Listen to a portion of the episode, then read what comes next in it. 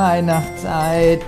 Äh, immer noch hier. Da, da, da, da, da. Ja, es ist der 10. September. Ich habe lange überlebt. Überlebt habe ich auch, aber ich habe auch lange überlegt, mit welchen Worten ich diese, ja, ich gehe mal von aus, äh, bahnbrechenden Folge einleite. Mit welchem Thema. Und da bin ich auf Marzipankartoffeln gekommen.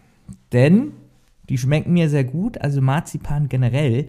Es gibt ja ganz viele Leute, die sagen, i Marzipan, i so richtig so so widerlich, so die sind so richtig angewidert. I Marzipan, warum hast du mir das geschenkt, du ekelhafter?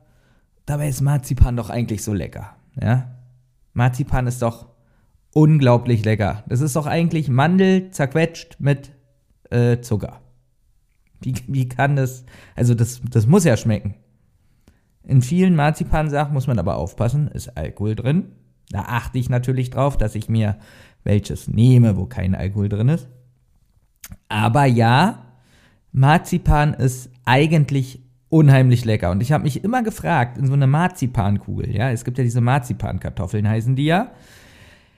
Ähm, die gab es immer so, da waren immer so 15 Stück oder so in so einer Tüte drinne für, sagen wir mal, 1,80 oder 1,69 oder manchmal auch 1,97 oder auch 1,83.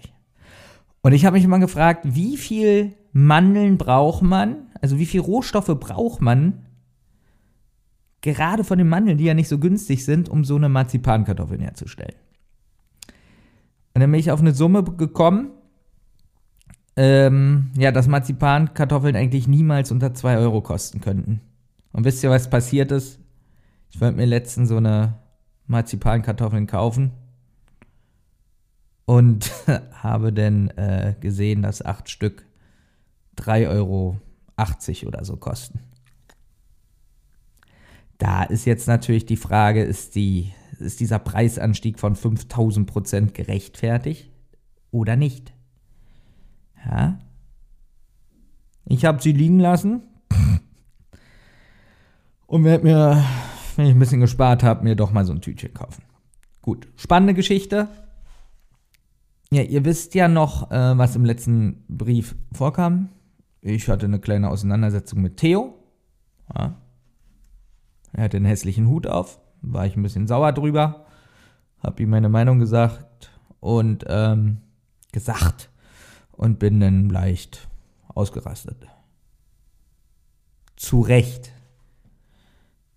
Und ja, ich habe das Antwortschreiben gefunden von meinem Bruder Vincent van Gogh. Benjamin. Theo hat mir auch geschrieben.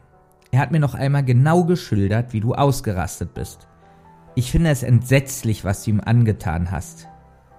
Wir sollten doch als Familie zusammenarbeiten. Ich finde es auch widerlich, dass du ihm als Hundersatz eine Mattel-Spielzeugfigur geschenkt hast. Mit den Worten, mit diesem Tier hast du sicherlich mehr Spaß. Benjamin, Battlecat ist nicht echt. Du kannst Spielzeug nicht mit seinem geliebten Hund Schwaul vergleichen. Dann gibst ihm auch noch drei Dosen Katzenfutter für Battlecat mit, damit er das Gefühl hat, ein echtes Tier zu pflegen.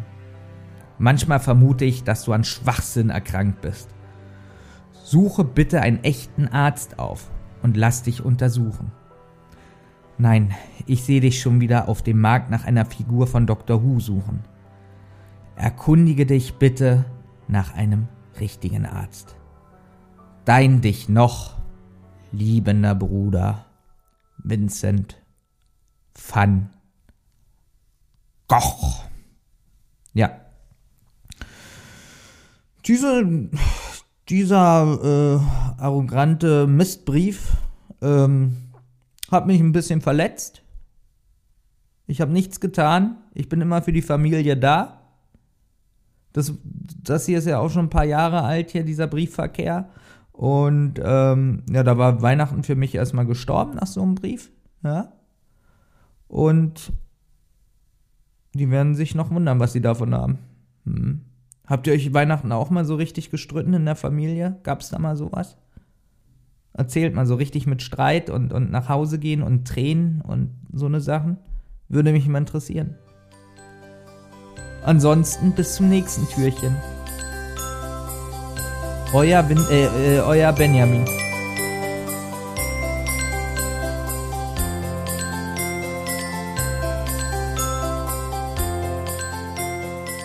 Eine Rotz- und Wasserproduktion.